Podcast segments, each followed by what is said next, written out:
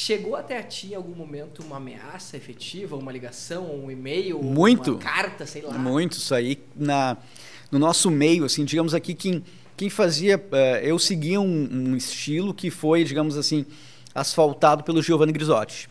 Foi quando a gente trabalhou com grupos neonazistas.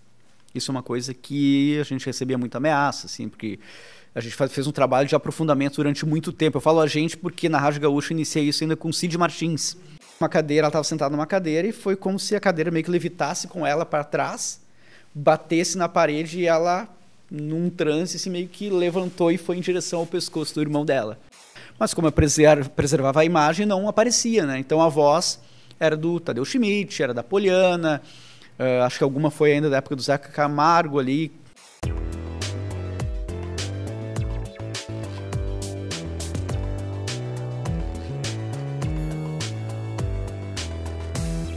Olha, os Papo está no ar, sejam todos muito bem-vindos a mais uma edição do nosso podcast, que vocês sabem bem, já reconhecem todo esse contexto no qual estamos inseridos. Estamos no Rocket Club, esse bar tão sensacional de São Leopoldo. Estamos aqui mais uma vez e estamos diante de um convidado inédito, nosso querido Fábio Almeida, jornalista comunicador, agora envolto ah, no exército, no quartel, enfim, vai conversar com nós. Obrigado, Fábio, por ter aceito esse convite com a gente. Obrigado, eu que agradeço o convite aí. Voltando a casa, estive aqui há um ano mais nos bastidores, agora voltando É, aqui é frente às câmeras, né? É, e o Fábio, se, e para fortalecer o nosso projeto, trazer pessoas com conteúdo eh, como o do nosso querido Fábio, a gente Olha precisa que vocês se inscrevam no nosso canal, deem like, ativem as notificações. É aquele, aquele movimento que não custa absolutamente nada para vocês e fortalece o algoritmo, fortalece o nosso projeto e fortalece esses apoiadores. Você sabe que vai rodando aqui ó, o cabelinho, vai dar um close aqui na nossa TVzinha.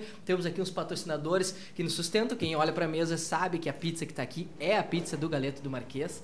Ela é sensacional, geralmente a gosto do nosso convidado. O Fábio deixou mais em aberto, então aqui tentando E não é fazer- cenário, né? É real. Não é cenário, inclusive pode comer, deve Boa, comer durante vamos comer. o programa. Vambora. né? Nosso querido Galeto do Marquês, é uma, uma felicidade a gente ter essa parceria mantida com eles desde o início do ano. E com ela a gente foi somando forças. A gente tem hoje equipamentos diferentes. O Fábio veio aqui já e ele viu que era, nós tínhamos outras câmeras. Agora nós estamos aqui da TP Global, né? um Show grande de bola. parceiro, nosso querido Javier, eh, que está eh, contribuindo com a qualidade técnica do nosso programa. E também, né, por último, mas não em último, como eu gosto de falar, a querida La Máfia Barbearia, unidade de São Leopoldo. E o melhor de tudo é que tu vem aqui no Rocket, tu atravessa a rua, tá La Máfia. Maravilha. Exatamente na frente. Então, a gente não poderia ter escolhido um patrocinador Faz melhor. o combo já, né? Exato. E eles têm ainda a promoção, né? No mês de, até, o mês, até o fim do mês de junho, de 15% de desconto em todos os serviços. Se tu for lá e disser, tem, tem um, um cupomzinho que o cabelo bota na telinha. Não sei se é aqui, aqui, não sei, tá aqui. 15% nos serviços, então essa unidade de São Leopoldo, que faz um baita de um serviço, tem vários pacotes de desconto, está apoiando a gente, faz com que a gente vá lá também, ó, faz o cabelinho, nosso querido Dodô, foi que cortou o meu na última, então fortalece a nossa, dá, dá uma tapeada, né, porque milagre também eles não fazem. E esses dias eu tava brincando com o Elias ali, o proprietário da unidade de São Leopoldo, e eu falei, bah, Uh, mas para ajustar eu, Guilherme Biteco da produção e Anderson Cabelo, precisava de uma harmonização facial. Ele falou, mas tu sabe que a gente está nos planos. Olha aí, ó. Eles têm uma unidade Olha também aí. em Santa Catarina e tá nos planos inserir outros serviços também para essa coisa mais estética masculina. Então, Bacana pô, aí. em breve, novidades nessa linha. Ficar de olho aqui nessa unidade de São Leopoldo e também na unidade de Floripa, né, Gui? Floripa é outra unidade que o nosso querido Elias está administrando e olha, com, com uma chance grande de expansão nos próximos momentos. Chegar aqui o pessoal de cara nova aí, né? De cara nova, literalmente. literalmente. E Fábio, pra quem. ah, eu, eu, eu diria assim, a gente sempre diz pra quem não te conhece, realmente muitas pessoas não conheciam eh, o teu rosto, a tua face. Porque o Fábio trabalhou durante muito tempo né, com jornalismo investigativo e foi um dos criadores do, do GDI, correto? Sim, sou da primeira equipe do GDI e um dos, junto com o pessoal todo lá, que escolheu o nome, montou a primeira equipe, né? O que, que é o GDI, pra quem não. O GDI é o grupo de investigação da RBS. Então era um grupo que tinha eh, integrantes da Zero Hora, RBS TV, Rádio Gaúcha, Diário Gaúcho, todos os veículos da- do, do grupo RBS tinham integrantes e o trabalho era reportagem, jornalismo investigativo e descobrir falcatruas, digamos assim, né? E eu na época trabalhava na RBS TV e era repórter investigativo, eu trabalhava só com investigação na RBS TV E nessa empreitada toda de investigação, eu comecei na Rádio Gaúcha, depois da RBS TV, foram 15 anos me escondendo. Então, é das primeiras vezes, assim, falando, mostrando o rosto, né? É, eu saí da RBS do, no final de 2019, já quase 2020, mas uh, o meu trabalho era buscar essas falcatruas aí do jornalismo investigativo, Sim. a gente fazia as denúncias e também me esconder, porque é, tem um porquê, quer que eu já fale, já vou emendar o assunto aí. Porque, ao contrário de muitas Uh, grupos jornalísticos nacionais aqui no Rio Grande do Sul, tu acabava sendo o produtor da reportagem. Então, eu, como jornalista, eu era o cara que fazia infiltração. Então, vamos lá, eu ia descobrir, vamos dar um exemplo, uma das, das, últimas, reporta das últimas reportagens. Tá? A gente mostrou como funcionava o esquema da fabricação de cigarros clandestinos no Brasil. Aquele cigarro que o pessoal às vezes compra, vê nas ruas aí do Paraguai. O famoso cigarro paraguaio. Ele não é paraguaio, ele é fabricado aqui. Ele, uh, alguns, alguns são, mas grande parte é fabricado aqui. Por quê? Economiza uh, com logística, com apreensão, né? então ele não tem o risco de atravessar a fronteira. Então ele é feito no polo consumidor. Então a gente descobriu isso. Eu tinha essa desconfiança, comecei a investigar e descobri que as fábricas clandestinas é, ficavam na região metropolitana e isso acontecia em todo o Brasil. Região metropolitana mesmo. Região né? metropolitana. Montenegro a gente descobriu um, na região uh, Fumageira, Santa Cruz do Sul, aquela região também a gente descobriu outra.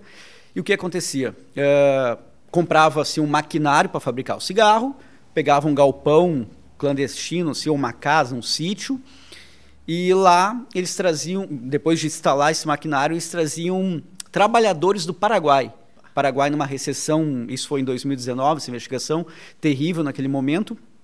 As pessoas passando dificuldades traziam essa mão de obra praticamente escrava para cá e fabricava o cigarro. Então, por que, que eu falei tudo isso? Eu era o cara que ia lá negociar como se fosse um negociador de cigarro. Eu era o cara que ia lá uh, como se fosse muitas vezes um agricultor que estava perto do. Enfim, eu, eu me travestia, digamos assim, de alguns personagens para buscar a informação, a reportagem, buscar uh, os dados, chegar mais próximo da realidade. Então, com microcâmeras, aquilo que o pessoal via no, no Teledomingo, uh, via com minhas matérias no Fantástico também, eu tinha que me preservar para poder produzir a reportagem. Imagina, vou chegar num lugar lá negociar alguma coisa que estão tentando esconder, não, eu te conheço de algum lugar. Então, meu trabalho era justamente esconder a minha identidade. Não tinha rede social, tinha, mas não com fotos, né? Até era justamente isso, era camuflar, né? Sabe que depois eu quero falar né, sobre as parcerias que tu tinha, mas uh, para quem não sabe, o Fábio é casado com a Bruna Colossi, que já gravou com a gente, né? Jornalista também, hoje no SBT, né? No Masbá. E, é, no Masbá. E, e, a minha irmã sempre foi muito fã, assim. A minha irmã é fã de. Eu vou dedurar ela. Ela é stalker de famosos, jornalistas principalmente. Que legal. Todos, assim, ó. Band, Globo, ela acompanha todos. Ela, é muito, ela não, não publica nada na rede social, mas está sempre olhando e me mandando coisa. Então ela sempre me mandava, e aquela vez que tu veio aqui, eu comentei com ela assim, ela sempre mandava as fotos do casamento de vocês, que era a Bruna no primeiro plano, tu com o rosto virado. Virado, Ou sim. então uma ou outra tu com um emoji no rosto, com... e ela ficava assim, que curiosidade que eu tenho pra saber como é, é que é, é o... É essa latinha aqui, não? e, e, nunca aparecia, né? E eu fui até olhando na tua, na, no teu Instagram, fui zapeando ali. A, a tua primeira aparição na, no Instagram, pelo menos, foi em 2022. No ano passado? Acho que sim. Não, nem lembro qual é, seria essa foto, olhando, mas acho que assim, sim. Eu fui vendo as dos emojis, fui subindo, até por, por curiosidade. Curiosidade, é. Lembrar disso aí, 2022.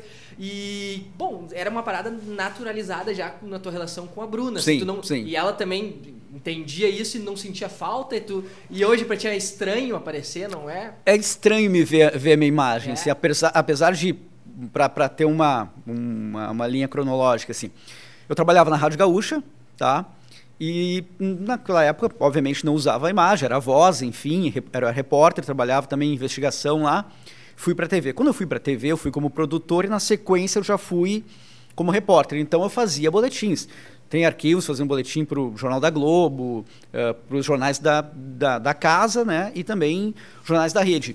Então a minha imagem existia naquele momento. E quando eu fui uh, voltando para o jornalismo, voltando não, mas produzindo cada vez mais jornalismo investigativo e cada vez mais matérias mais pesadas, eu acabei novamente tirando as imagens que eu tinha e me escondendo. Então, durante muito tempo eu não via minha imagem assim.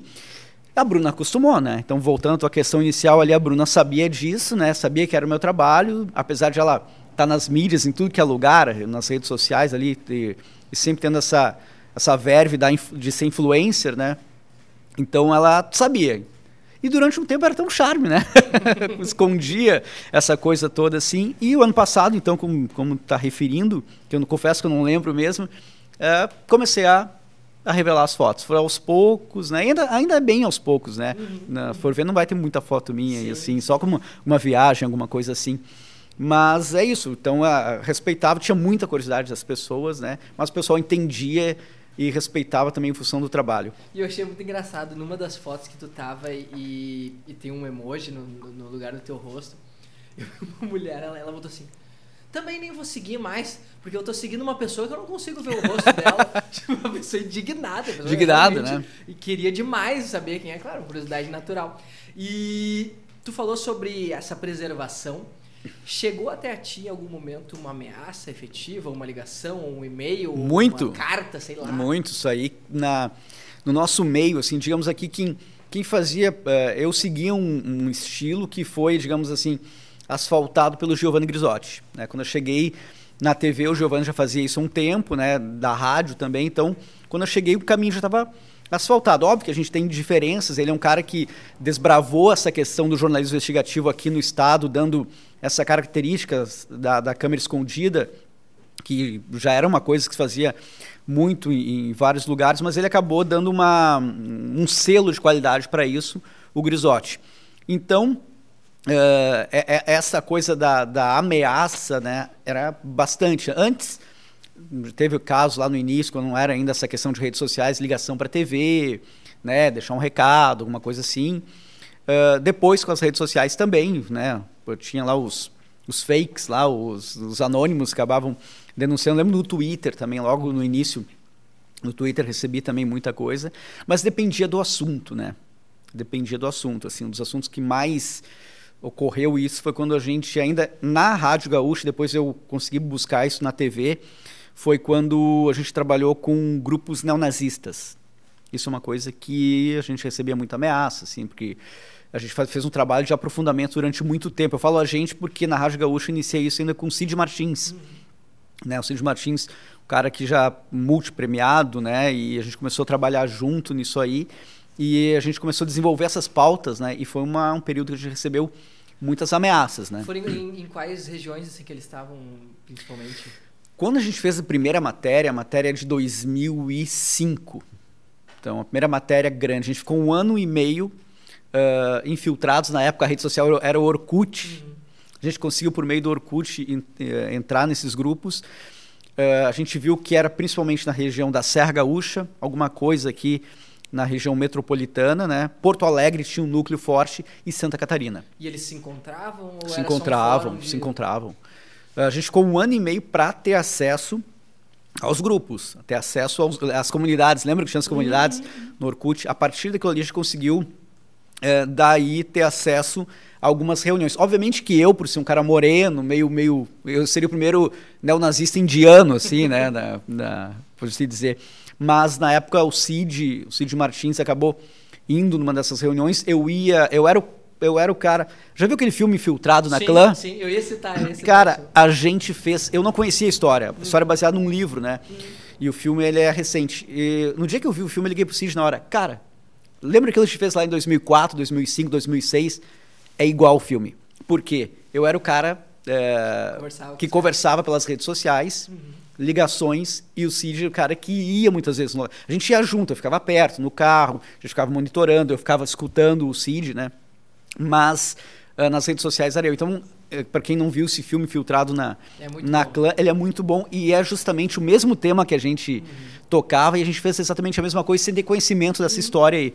Então, foi um período de, de, muita ameaça, foi um período que a gente viu que os grupos estavam crescendo, né? Agora, a gente viu que tem uma nova onda agora, alguns meses, teve uma operação grande da polícia em Santa Catarina, com ramificações aqui, mas a gente, naquela época, a gente estava infiltrado, uh, ia ser comemorado 60 anos do fim da Segunda Guerra, 60 anos do fim do Holocausto, no, no, no dia da vitória.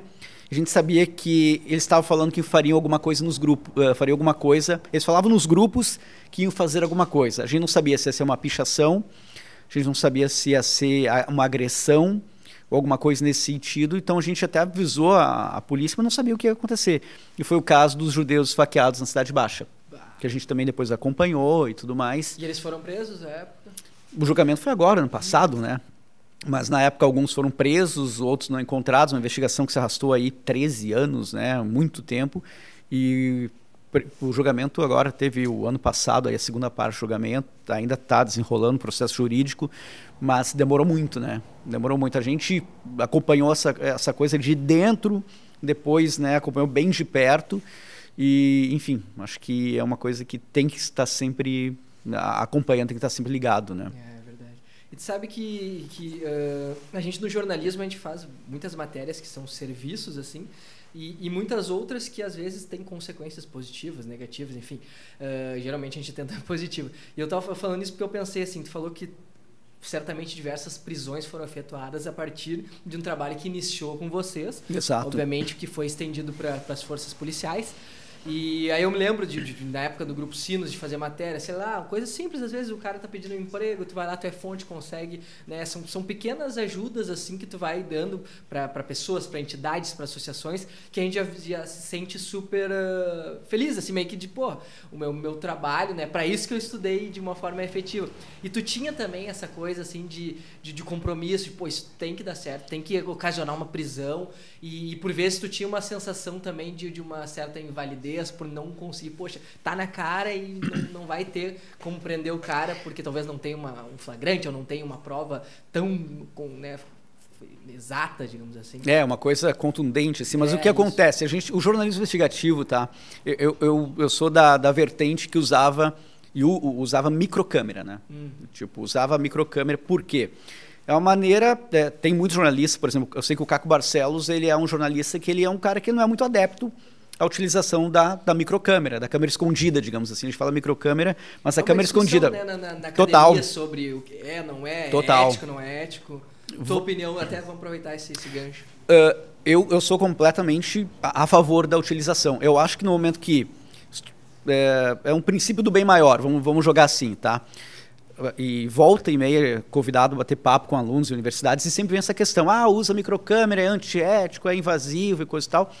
É, é antiético, é invasivo, mas eu tô levando em conta ali o bem maior daquela, do que eu estou mostrando. Digamos lá, Mateus ele é um cara que faz mal para uma sociedade, para uma comunidade, uh, faz coisas muito graves eu vou estar invadindo aquele momento ali a privacidade dele, ok, vou estar, mas vou estar denunciando ele e causando o bem para sei lá quantas pessoas, evitando problemas maiores. Então eu durmo com a consciência tranquila nesse sentido. Tu, tudo, tu tem que uh, espancar a pauta, ver se vale a pauta. Né? É um termo das redações aí, espancar, ver se ela vai se manter em pé depois de, de bater na pauta. E a gente fazia muito isso. E eu, eu sou um adepto a, a microcâmera. Porque no momento que eu chego com uma câmera dessas aqui, uma câmera grande lá, eu sou o repórter. Ah, tu desviou o valor X? Não, não. Ela, ela, ela muda a realidade. Que o CQC fazia ali, talvez. Ali Exatamente. Ele chegava até com aquele tom de humor, uhum. fazia, faziam denúncias, né? Eu, eu acho que super válido. Mas no momento do flagrante, né? Acho que a microcâmera, a negociação, a negociata ali, em que tu está se passando pelo negociador, que tem toda essa discussão também, ah, mas está te passando por outra pessoa. Repito, eu sigo ainda na vertente do bem maior, entendeu? Mas se o cara está fazendo errado, se ele não estiver fazendo errado, nem vai ao ar isso, né? Gente, obviamente, para uma coisa ir ao ar, tem toda uma retaguarda, tem a tua produção, tem a tua investigação, tem a produção, tem o jurídico do, do veículo que tu estás trabalhando, na rádio, na TV, no jornal, enfim. Então, uh, isso tudo é levado em conta, isso tudo é, é, é pesado.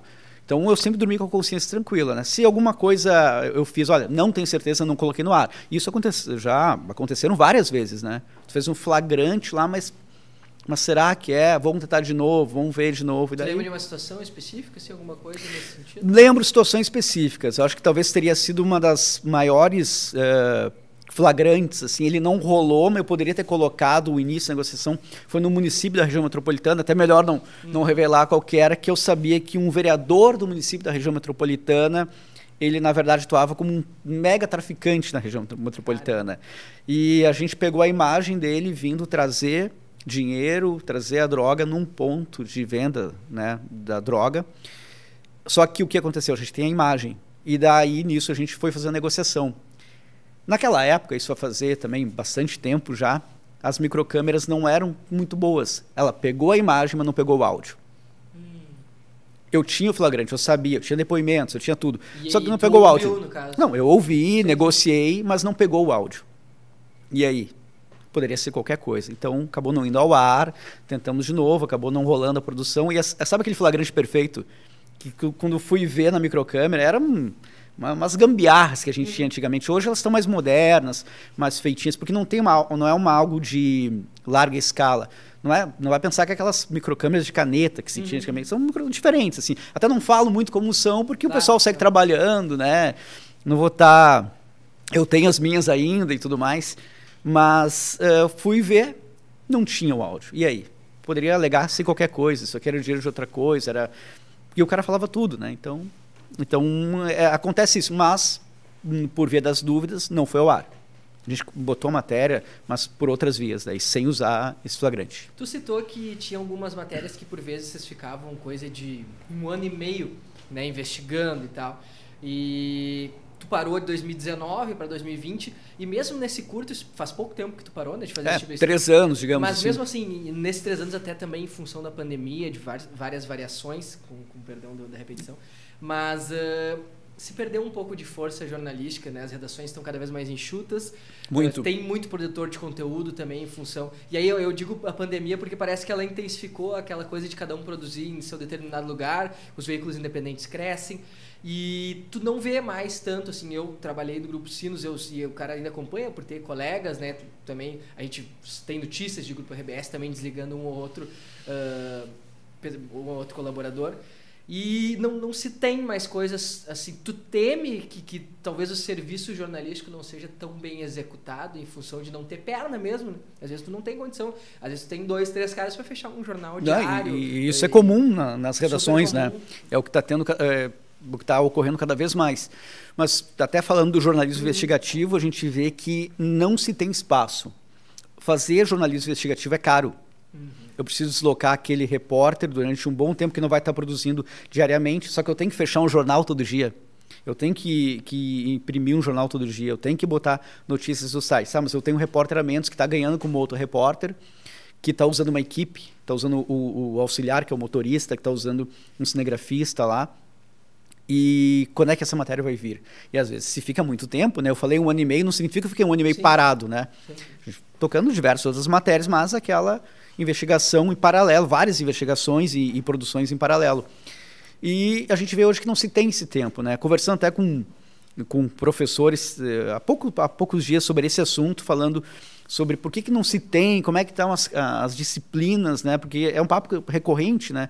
Eu uh, recentemente dei uma entrevista, uma entrevista uma, um bate-papo com alunos na Universidade Federal de Pelotas, e daí surgiu essa discussão e eu levei né, por, por esse meu amigo que é professor, é doutor em, em, comunicação, e falando disso. Ah, e o que ele me apontou, e tem com, completa razão, é que o jornalismo o, o investigativo acabou. Uh, as empresas né, pararam de investir um pouco.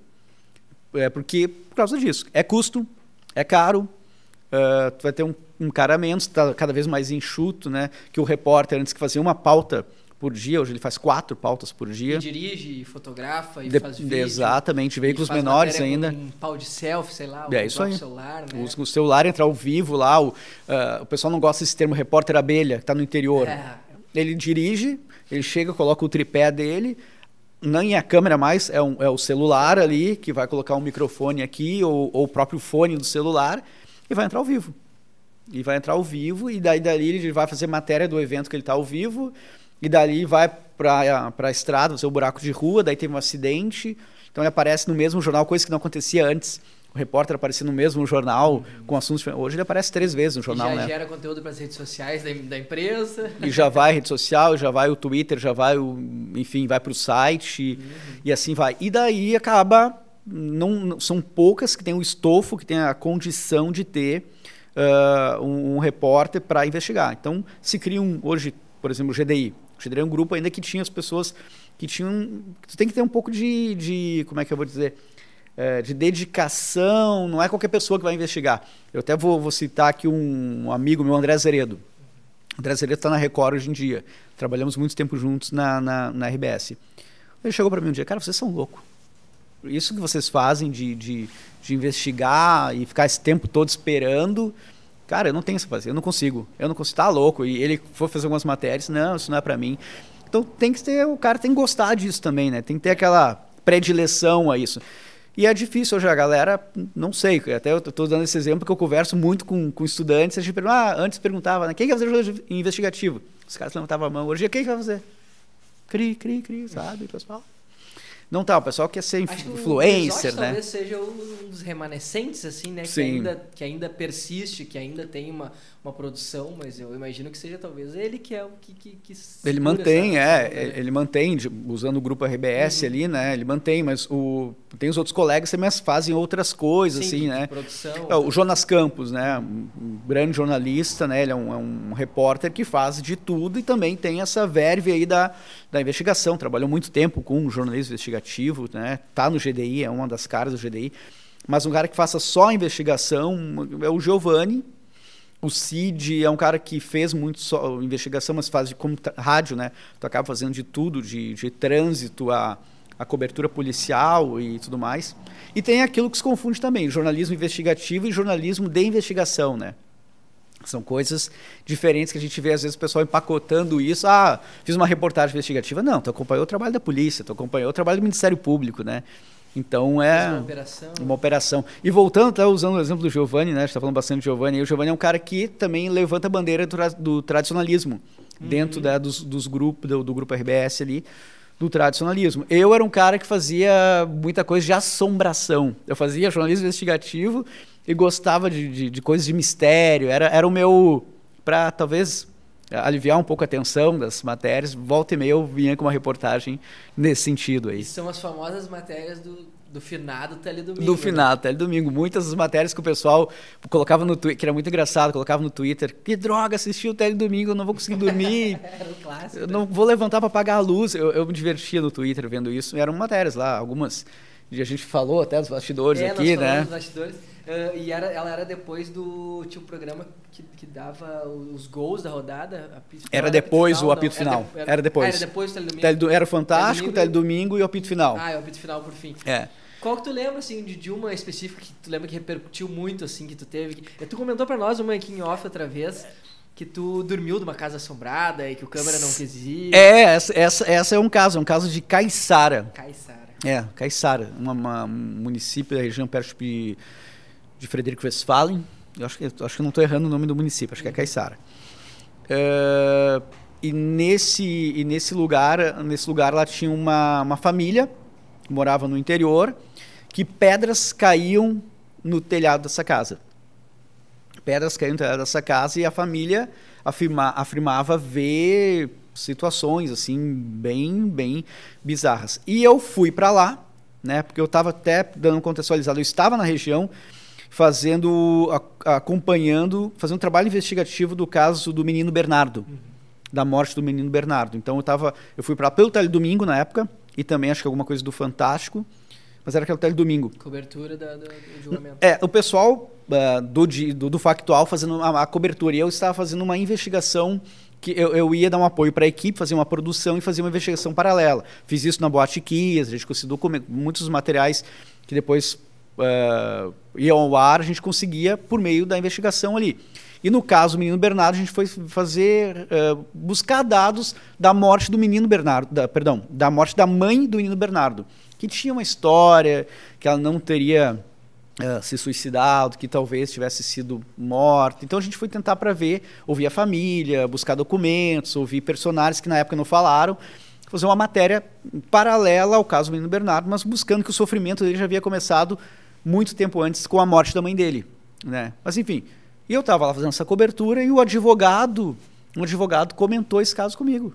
Ah, eu vou hoje lá ver um caso, porque ele também gostava disso. O que caso? Ah, é uma casa que cai em pedras, ninguém sabe de onde vem as pedras, as pedras por exemplo, o telhado, né? Tem um o telhado tem essa posição aqui. Então, o que, que acontece? Uma pedra vem, cai, ela tem que rolar, né? Era muito engraçado que as pedras vinham e pum, grudavam, Parava. paravam. Tipo, as pedras não rolavam, né? E daí ele falou isso, vamos lá ver. Realmente, a casa tinha um monte de pedra lá, Paradas. paradas, as pedras não rolavam e telhado quebrado, não, não sabiam. Ouvi a brigada militar na época, porque não, vamos, ouvir a brigada, porque a brigada foi nos dias lá, em um dos dias do- dos, dos acontecimentos. E, e o próprio policial militar falou: não, eu cheguei aqui, as pedras caíram, a gente iluminou aqui, veio mais equipe, não tinha ninguém, e caíam pedras no céu, né? Isso relatos do policial. A casa estava vazia, a família foi retirada de lá. Aconteceu um exorcismo, o pessoal vai lembrar dessa cena, um exorcismo dentro da casa, que a gente conseguiu imagens de uma equipe de gravação que gravou o exorcismo. Conversei com um homem que era um religioso, um curandeiro lá, que fez o suposto exorcismo. E daí eu fui para entrar na casa, né? Então, vamos entrar na casa. E quando eu olhei para minha equipe, a equipe parado. Não, não, vamos entrar aí, é. Disse, não, vamos ficar aqui, vamos passar a noite aqui. Não, e, e ninguém foi. Eu fui com o celular, fiquei lá dentro, lá, né, algumas horas, esperando alguma coisa acontecer. Aquela coisa de jornalista que muitas vezes acontece com o jornalista, né? Tu, tu acaba não sentindo medo pela emoção de fazer o flagrante, né? Perdão. E isso acontece também na época das microcâmeras, né? Tu, tu, tu não tem o medo porque tu quer o flagrante, né? Então tu, tu fica uma adrenalina ali e esquece do medo. Eu fiquei na casa, fiquei na casa, não aconteceu nada, né? Mas eu tive acesso a umas imagens bem estranhas, a gente acabou não colocando no ar na época, pedido da família, depois foi ao ar. E eh, a prefeitura tirou a família da casa e colocou em outra casa, cedida pela prefeitura. E essa casa tinha um, eh, câmeras, e a família não sabia. E ali, assim, a gente viu umas coisas estranhas acontecendo, assim, tipo... Na outra casa, então acompanhou a família. Exatamente. O que, que era? A gente ouviu na época ah, especialistas em espiritismo, especialistas em, em- em parapsicologia, enfim, tipo os Padre Quevedo da vida, assim, né? que eram temas que eu, que eu gostava. A gente ouviu um bispo também. E daí chegou à conclusão que essas questões eram questões. é, existem nomes técnicos que eu não vou lembrar agora, mas ligados à menina, uma menina que tinha em torno de 14, 15 anos né? Como aquele caso lá de Santa Rosa, da Leonice, não sei se vocês vão lembrar, no início dos anos 90, que, os- que o colchão virava, que a casa pegava fogo, que ela movimentava eh, objetos, aquela coisa toda, assim. Seria algo parecido. E lá a gente viu umas imagens, eu tive acesso, acho que devo- ter essas imagens até hoje, guardadas, eu arquivo tudo, né? Eh, que a uma cadeira, ela estava sentada numa cadeira e foi como se a cadeira meio que levitasse com ela para trás, batesse na parede e ela num transe assim, meio que levantou e foi em direção ao pescoço do irmão dela. Caraca. Então isso a gente viu, né? Viu assim que a cadeira simplesmente como se ela não estivesse sentada, levitasse com ela para trás assim, jogou ela para trás. Agora, é, eram imagens que nem a família sabia que estava sendo gravado, né? Por isso a gente manteve até um é, um, Cuidado. um cuidado, a gente não usou. Mas viu que outras redes depois acabaram usando, foram atrás, assim, e colocaram no ar nem. E esse exorcismo que, te- teórico que eles fizeram, esse exorcismo, ele deu sutil resultado a princípio? Me Não para- acompanhou né, depois? Não, eu, acompanhei, né? Porque eu fui an... eu fui depois do exorcismo lá e ainda aconteciam várias coisas lá, né? Então, tu vê que, que a família, a família era uma família paupérrima, né? Uma família muito pobre, assim, né? de, de agricultores do interior. E via que a menina né, tinha alguns problemas, assim, de cognição, umas coisas nesse sentido. Mas viam que alguma coisa acontecia, né? Depois eu fiquei, até entrei em contato depois com a ciência social, um tempo depois, né? E teria as coisas se acalmado, né? Se acalmado, teve um, um acompanhamento psicológico. Eu falei na época com a Federação Espírita do Rio Grande do Sul que também ia fazer um acompanhamento. Então eu, eu sempre gostei desses assuntos, né? Então E esse tu tipo- acredita ou é um cara cético? eu acredito, eu já acreditei mais. Eu era muito, mergulhava muito nessas histórias e acreditava muito nisso, né? Hoje em dia eu sou um pouco mais cético, mas não significa que eu não acredite, né? Mas eu sou muito mais cético hoje, assim. Eu tento analisar por outros. Cabeça humana tem, tem, tem muitas coisas a se descobrir ainda. Mas eu sou mais cético hoje, né? Mas eu, eu mergulhava bastante nisso. Teve flagrante de, de- de- dessas questões mais eh, espíritas, digamos Não, assim? não, não. Tu não. nunca, Não. nunca conseguiu... nesse sentido, se o flagrante máximo que foi essa, um vídeo que não foi eu quem, quem que fiz, né? Tive acesso a essa imagem, mas flagrante assim que eu lembre, não. A gente fez muita coisa de a região aqui de Sertão Santana, aquelas lendas da que o pessoal eh, enterrava tesouros e teria fogo e coisa. A gente já lá contava histórias, né? Ah, mo- mostrar, fazer uma reconstituição. O pessoal gostava muito disso, né? Mas não, não flagrante, alguma coisa assim que, ó, bah, isso está estranho. Eu Não lembro, sim, teria me marcado mais, mas eu acho que não. E até por isso também talvez tu tinha mais coragem de assim, né? Não, não deu, não tomou nenhum sustinho. Pois é, né? pois é, mas. É...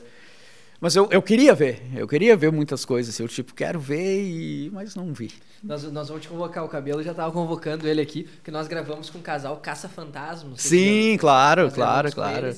e foi muito bacana, eles contaram muitas das, das das coisas que eles já flagraram, de ela conversa com pessoas mortas, às vezes que já conversou com extraterrestres. Mas olha, e, e... eu já acompanhei, eles usam é... os aparelhos para ver a... Isso, eu Já, já acompanhei. Não, eles, eles acreditam, então tem aqui no nosso conteúdo, tem muitos cortes falando sobre isso. Uh, eles nos revelaram, e aí, claro, vai dar crítica para eles. Eles falaram que existe lobisomem, que existe pé grande, que existe tudo isso. Né? Quem é? Quem duvida. e aí eu, eu perguntei para ela, ela falou que ela tinha conversado com um extraterrestre. Olha aí. Aí eu falei, tá, mas que, qual que é o idioma, né, que se conversa? Telepatia. É, dela, exato. Ela falou que eu foi aqui. E deu, o que, que ele queria? Ela disse que ele queria levar ela. Mas ela disse que não, que o lugar dela era aqui. Então ela conseguia fazer A Bruna vai rir disso que eu falar agora. A gente acabou de voltar de viagem, né? A gente uhum. fez, uma, fez uma trip bem legal, assim. E de propósito, meio sem ela saber, eu fui fazer uma travessia do deserto de Mojave para chegar em Las Vegas. E ali é uma região, área 51 ali perto e coisa e tal.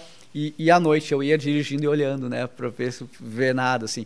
Daí chego no Brasil, aconteceu esse caso, agora vocês não viram aí da, da, da polícia que flagrou uma, a câmera do policial flagrou uma nave, uma nave, eu falando uma nave, sei lá, vamos corrigir, flagrou uma luz. Uhum e tem um relato do morador lá dizendo que tinham seres de dois metros, três metros lá na, na casa dele. A polícia foi lá, enfim. Eu não, não, não me aprofundei nisso. Onde você estava? Eu, é sim, eu estava em Las Vegas. Então foi. Sim. Eu cheguei no Brasil dois dias depois aconteceu isso. Poxa, cara, já perdi, né?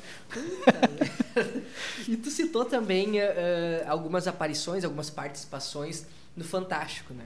Sim. Uh, como, como que funcionavam? Eram pautas específicas? Eu lembro que tu contou pra gente também da outra vez que tu veio com a Bruna aqui sobre um período que tu esteve, acho que era, era São Paulo? Que, que, que era Rio, Rio, Rio, de Janeiro. Rio de Janeiro. É que tu já esteve lá, tu contou até de uma relação com o Tadeu Schmidt, talvez seria legal Sim, o cara, gente. cara, gente o que finíssima. O que tu fez e como é que surgiram assim é, essas oportunidades de daqui a pouco o teu material estar exposto também no, a nível nacional? O que acontece é que como tu, eu era repórter da RBS TV, fazia investigação, então muitos dos materiais, materiais exclusivos que não, não ia ter em outro canal, porque era um, um levantamento próprio, uma investigação própria.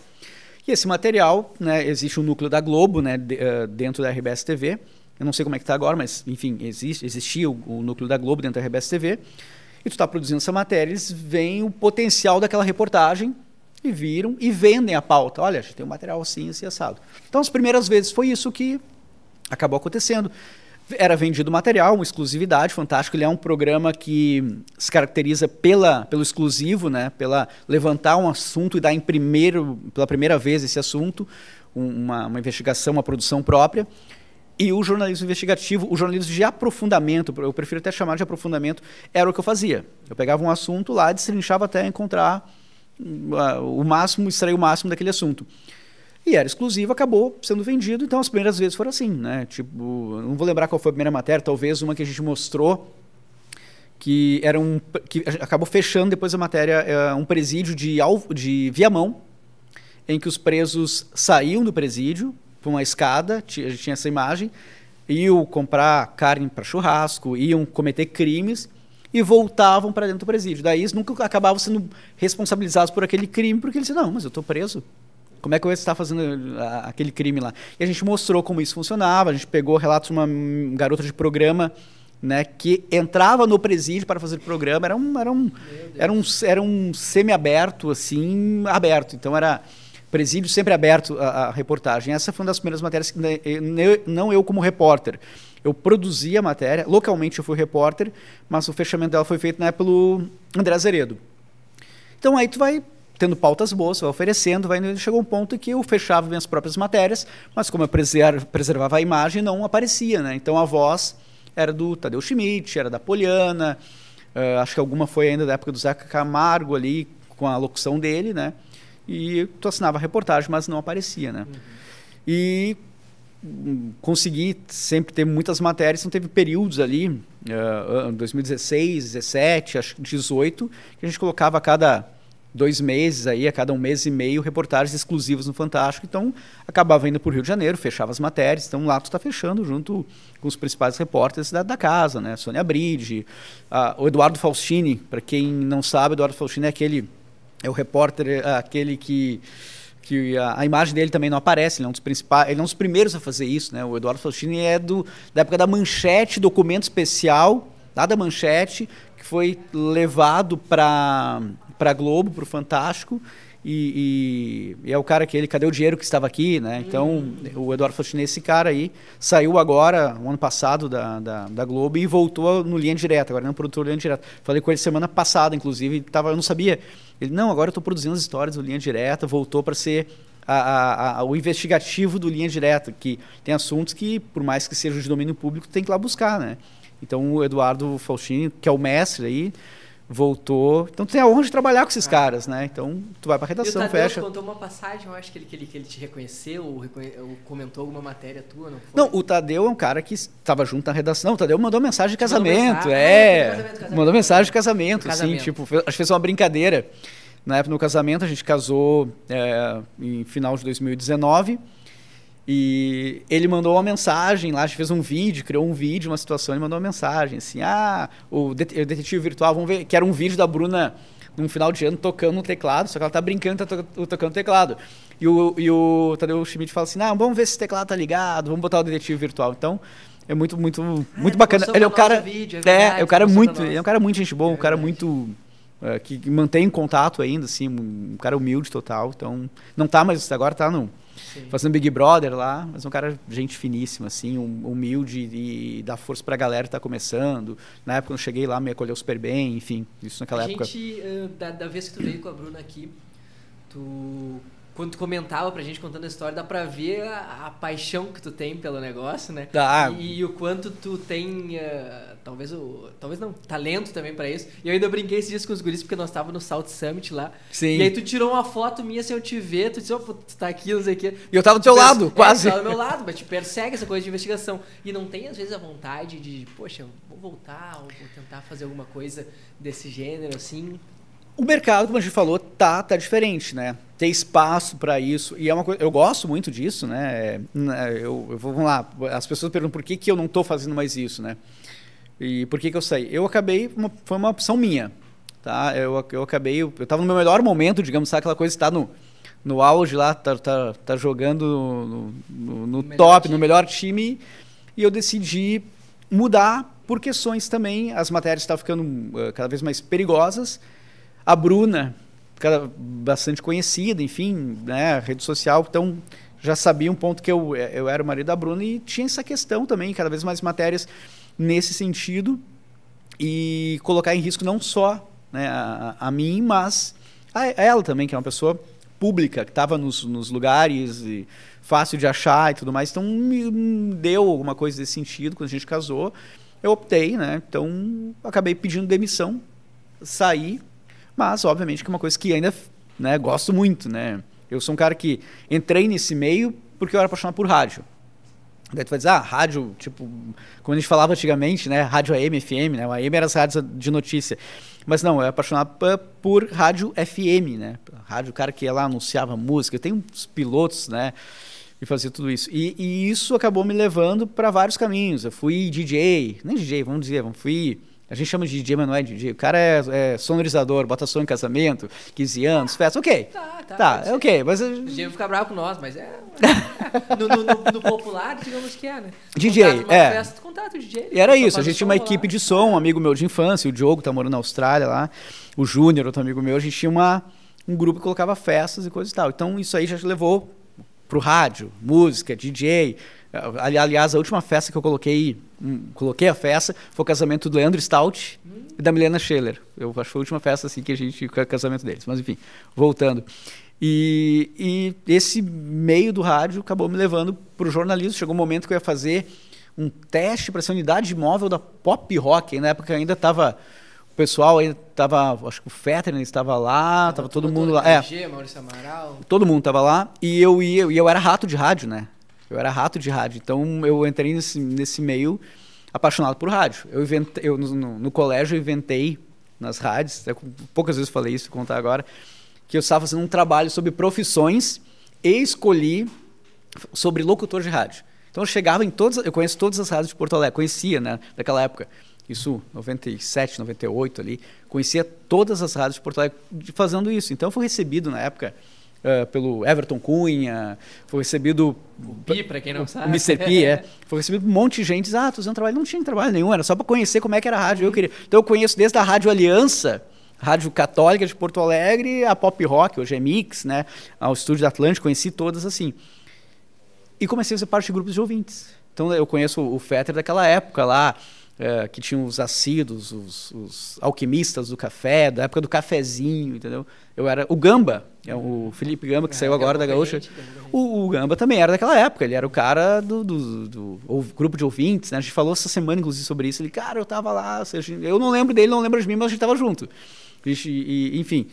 Daí depois chegou o momento de escolher também isso, de ir para uma rádio FM, que era uma unidade móvel. O Ico Thomas tinha saído da, da rádio ido para Patrola, se não me engano.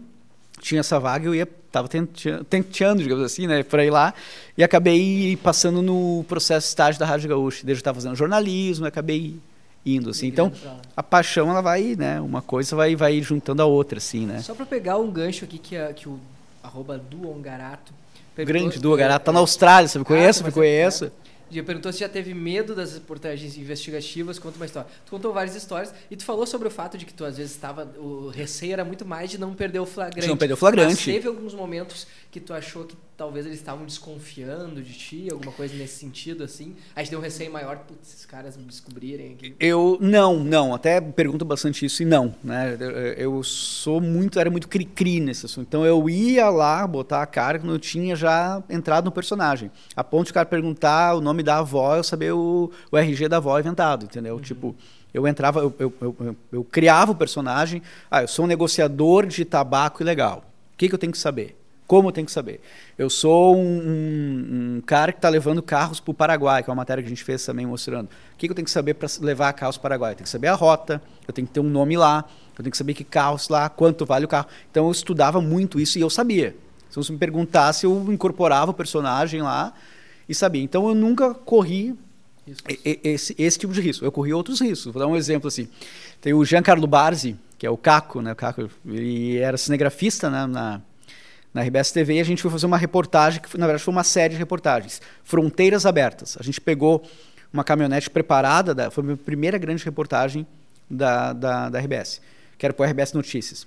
O seu Eloy, que a gente chama o Eloy Zorzeto, seu Eloy disse, olha, vai e me mostra que essa fronteira está aberta. Então, isso que a gente foi mostrar. Então, a gente entrou lá em Barra do Guarita, extremo noroeste do Rio Grande do Sul, percorreu 1.700 quilômetros e foi até o Chuí.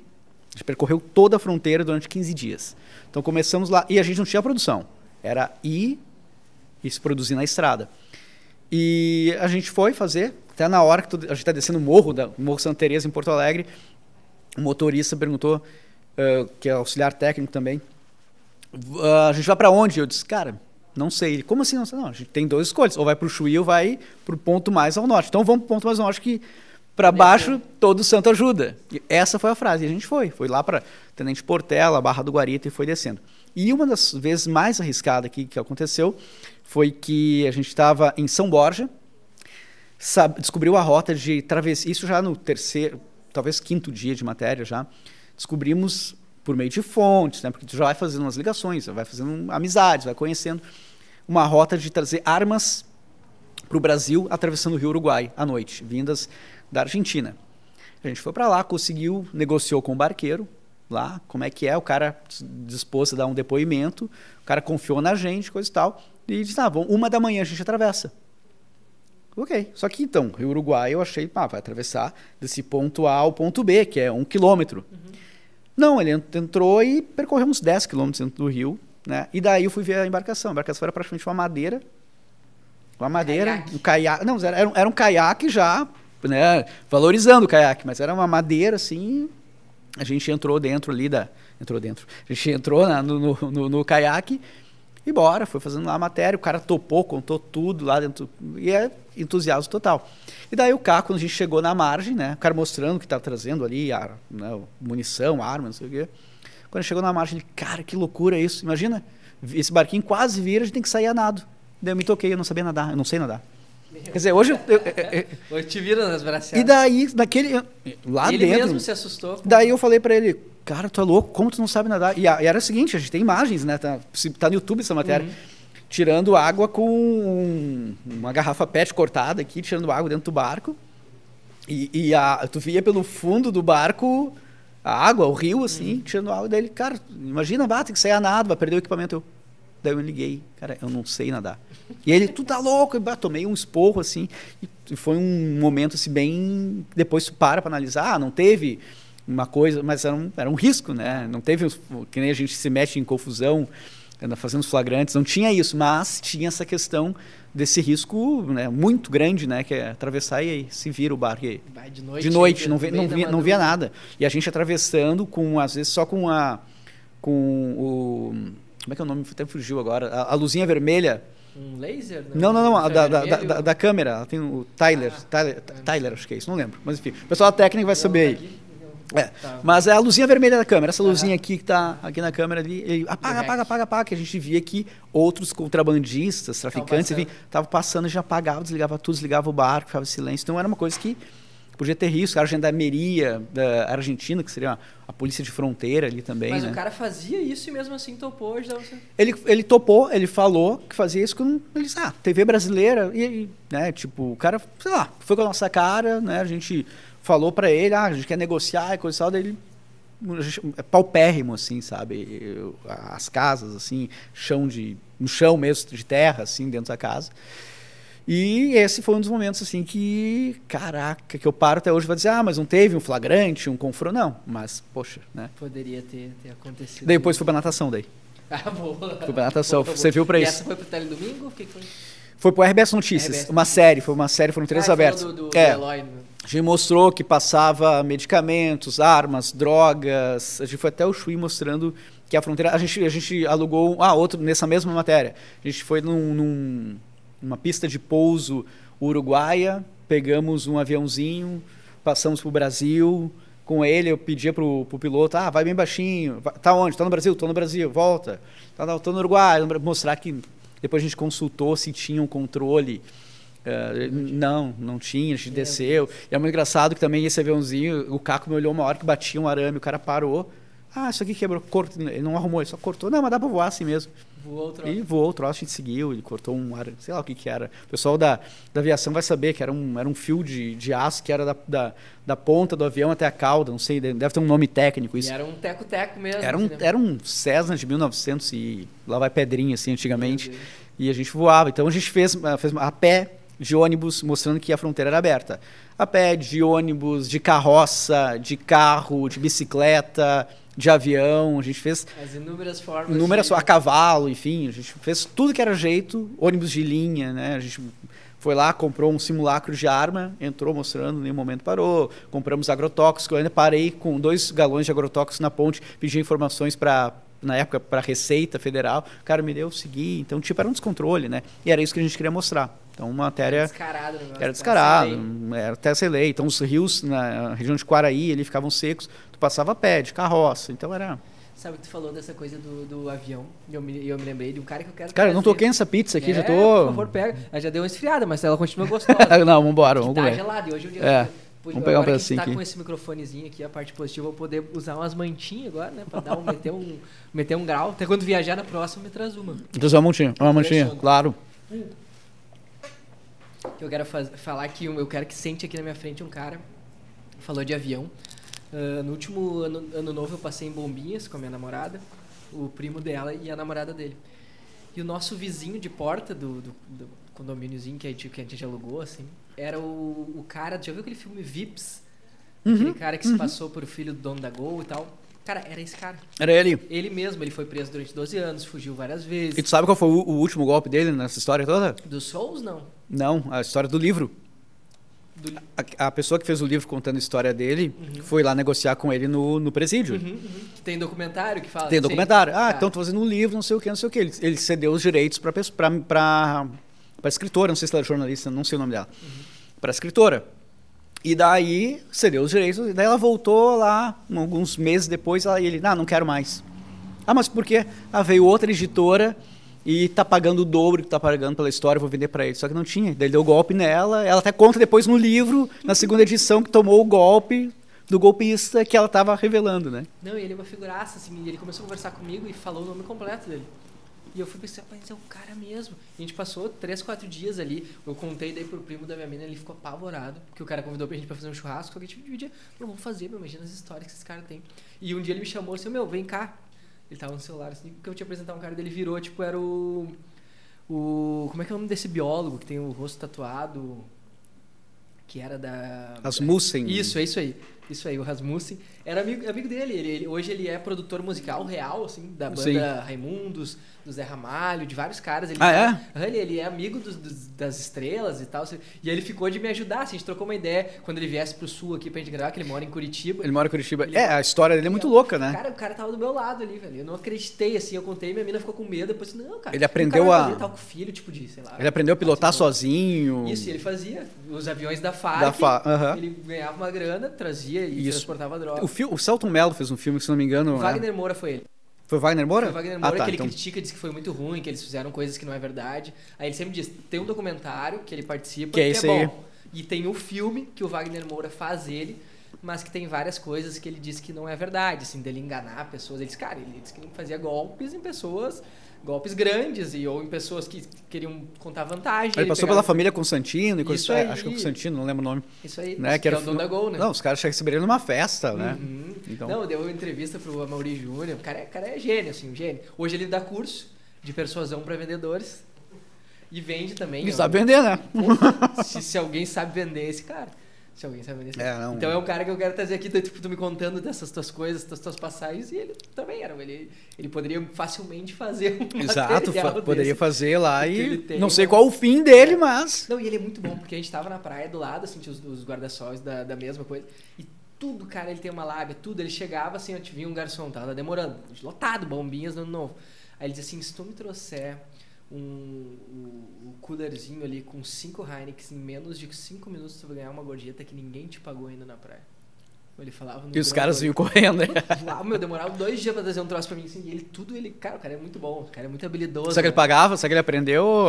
Se ele pagou ou não, não sei, assim, mas ele aparentemente tava, tava bem de vida, assim, né? Hoje tá, tá nesse ramo aí e eu acho que fatura legal, mas uma figuraça. Ele fez grana, né? Ele fez, muita grana, com os fez golpes grana. aí. Quem viu o documentário, eu vi o documentário, Sim. enfim, Sim. sei que ele, Marcelo, tá devendo aqui, vem gravar com a gente aqui. Vai gravar com a gente, gente boa, Marcelo. Mas então, tia, a gente tem né, o quadro para encerrar sempre o nosso programa, que é o Olha Isso. No tempo da Bruna, eu acho que Olha Isso tinha uma vertente diferente, que era de uma indicação de algo que tivesse a ver eh, com a pessoa. Acho que era algo mais nesse sentido, uma série, uma viagem, uma experiência. E só que Olha Isso mudou, que é para uma reflexão ah, no sentido de quase uma morte. Tá longe de acontecer, tá? Fica tranquilo. Ah, desde que tu se cuide também. É. Ah, e o que, que, que é a ideia? De que tu pensa assim, ó, quando tu partir daqui, tu espera que as pessoas, ah, quem, seja quem participou da tua vida como amigo, como conhecido, como alguém que consumiu o teu conteúdo, que te assistiu na televisão, o que, que tu quer deixar no sentido tipo, ah, o Fábio, é, ele foi, foi isso. É, eu já deve ter ouvido muito, muito disso. Ah, o Fábio, tá, esse cara tá, tá morto. Aí, ó, não, tá se mexendo. Tá. tu quer que ele tu quer, esse é o clássico. É o clássico. É o sonho. Cara, é complicado essa tua pergunta aí, né? Na verdade, o que eu penso assim é que quando pensarem, pensarem, lembre os bons momentos e não pense o contrário. Porra, esse cara fez aquela puta sacanagem, né? Então, é difícil, é, é, é complicado essa tua questão aí. É, eu preferia se eu tivesse feito do, A do outro, da a indicação. do outro, a da outra indicação. Cara, mas é, do que o Fábio fez, cara, eu ainda quero, eu quero, eu espero que isso seja uma reflexão de um filho meu ainda. Quero ser pai, sonho da Bruna, né? Ah, que legal. Nossa, obviamente, mas. E, e, cara, eu, eu acho que o que é justamente o que eu falei a primeira vez, ah, antes agora, eu acho que é a questão de, do que ele. Se lembrar pelas coisas boas, obviamente, mas o que ele não fez. Então, tipo, tipo nada que se- seja negativo que eu seja lembrado por algo que eu tenha feito negativo. Então, cara, hoje em dia eu levo a vida mais pacata, né? Mas sigo fazendo reportagens, sigo fazendo matérias, né? Só que hoje pro exército, né? O exército brasileiro. Mas eu acho que é isso, cara. É, cê, cê, vou, vou inverter a tua. Como, como bom jornalista, que, que, eu gosto nessa coisa, assim, bom jornalista é da minha, da minha parte. Mas como jornalista, essa coisa de, de inverter talvez a tua, tua reflexão aí, de ser lembrado pelas, por coisas uh, que as coisas ruins eu não sejam lembrado, sim pelas, pelas coisas boas. Não sei te dizer mesmo, me pegou nessa aí, cara. Não, mas ótimo, ótimo. É uma reflexão que, que ninguém havia feito ainda. É, é, de repente não há. Que, que, as coisas boas venham, mas que tipo, quando tiver uma coisa ruim, não. Que não, que não seja remetido a mim também, né? Uhum, ótimo, perfeito. Fábio, sem palavras, muito obrigado. Eu que agradeço. Ah, pra quem não sabe, vamos contar um bastidor. O Fábio tava vindo pra cá de Porto Alegre, né? Nós estamos gravando em São Leopoldo. E estourou um pneu dele na 448, né? Estourou o pneu. Literalmente estourou. Acabou o pneu, né? Então, tipo, eu vim pra cá trocando pneu. Pessoal, pessoal, o Marcos ali, ó, se estiver assistindo, o Marcos do, do, do, do posto ali da. Acho que ali já é 386, fiz a volta para uhum. poder, me ajudou ali, mas estourou o pneu. Mas eu cheguei, estou aí, foi um prazer conversar contigo, toda, toda a equipe aí, e, enfim, sempre à disposição. E essas histórias aí a gente sempre conta com prazer, que é que dá muito prazer em falar de jornalismo, falar dessas desses mistérios aí, né? Então, fico sempre à disposição. Só agradecer de forma redobrada, então, porque passou esse perrengue, mas mesmo assim, Vim, tô aqui. o pneu, tá com o step ali, veio aqui. Tá... Não, e, e, vou fazer uma propaganda aqui também, tá? Ah. eu e a Bruna, a gente tá, a Bruna e eu, tá? A gente tá com o canal lá, o Voando as Tranças também, que todas essas histórias de viagens a gente tá contando lá também. Então, Opa. Vai no YouTube lá, Voando as Tranças, com a Bruna Colossi, que eu tô de editor, de produtor uhum. e, e, de videomaker também lá. Muito massa. Eu vi que nessa última viagem de vocês teve bastante conteúdo teve, ali, né? E bem legal. Vai ter Rota Meia, vai ter ah, Las Vegas, vai ter Grand Canyon, tem umas coisas bem legais aí. Show de bola. Então, Fábio, mais uma vez obrigado. Eu agradeço. E obrigado a quem veio até aqui, né, que assistiu até aqui. Eu sempre digo que assistiu até aqui não tem desculpa, te inscreve no nosso canal, dá aquela É força. importante. É super importante e necessário. A gente tem uh, crescido uh, gradualmente, nos deixa muito feliz. A gente tem tido uma, uma fidelização também do pessoal, então isso é um combustível para a gente seguir tocando ficha. Uma coisa que eu não falei no início do programa, eu citei a nossa querida TP Global, eu citei o nosso querido Leto Marques, agora nós vamos saborear o restinho da pizza aqui, quando der o, o, o rec for pausado pelo nosso querido Anderson Cabelo. E também citei a nossa querida La Máfia, barbearia unidade aqui de São Leopoldo. E não citei a campanha do agasalho. Eu falei da mantinha que eu estou utilizando agora. E realmente hoje é uma manhã bem fria. Hoje é dia 13 de junho. Você que está nos assistindo no verão, saiba que essa data está muito gelada. Muito frio. 13 de junho de 2023. Então o frio chegou na segunda agora, domingo para segunda chegou com força já. Né? Ele não, não foi ah, aos pouquinhos, gradualmente. Então, uh, vale ainda mais esse reforço para quem tem alguma peça que não utiliza, um calçado, uma mantinha. É super necessário e não custa nada. Às vezes a gente tem uma peça que a gente não utiliza. A gente geralmente não utiliza todo o percentual do Sim, nosso Sim, a gente guarda muita coisa, não usa, então vamos ajudar. Então, os pontos de encontro, os pontos de recolhimento, o, o cabelo vai colocar aqui é o querido Rocket Club, a La Máfia Barbearia Unidade aqui de São Leopoldo e o Galeto do Marquês, essa nossa trinca de patrocinadores Todos eles têm uma caixinha lá com adesivinho, recebendo os agasalhos e depois a gente destina para uma instituição que faz essa entrega para pessoas que realmente necessitam disso. Então, é uma campanha que a gente repete, a gente já fez isso no ano passado, não custa nada, vamos, estamos repetindo porque eu acho que também é uma obrigação, é um serviço né, para a gente retribuir, a gente que, que gosta e que é jornalista também tem, tem esse compromisso do serviço. Então, essa é a entrega, um conteúdo de entretenimento, mas que a gente tem um compromisso também de Show de bola. um pouquinho além de nós. Então, definitivamente, vocês sabem uh, o quanto eu agradeço a vocês. Nosso vídeo novo toda semana, segunda-feira, a partir das 20 horas. Tem conteúdo novo no nosso canal. Sigam a gente aqui, sigam o Fábio Noir, certo? Fábio Noir, arroba Fábio Noir. Arroba Fábio Noir, todos os projetos que ele está incluso, inclusive o Voando das Tranças que ele citou e tantos outros conteúdos que ele trabalha juntamente com a Bruna. Obrigado a vocês, até semana que vem ou até daqui a pouco, se tu estiver maratonando no nosso canal. Né? Tchau, tchau. Obrigadão. Valeu.